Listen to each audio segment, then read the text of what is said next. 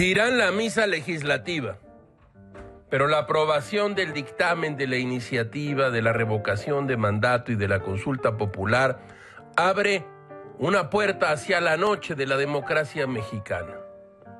Gil se armó de un taladro neumático e intentó desmontar el cemento armado del dictamen. Fracaso rotundo. Aún así, Gil presenta sus discernimientos.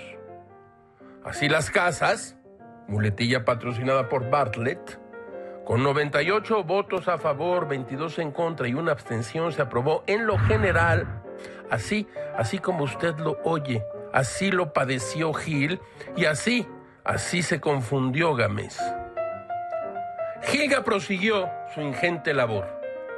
Entre los cambios respecto a lo recibido por la Cámara de Diputados en el Senado, destaca que solo la ciudadanía podrá solicitar la revocación de mandato y ya no el presidente ni el Congreso de la Unión, como lo dictaba lo aprobado por los diputados.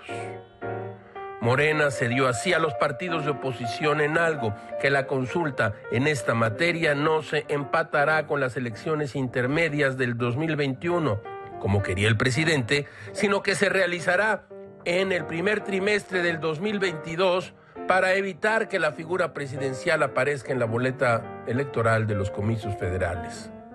Bueno, pa mal, cabiló Gilga.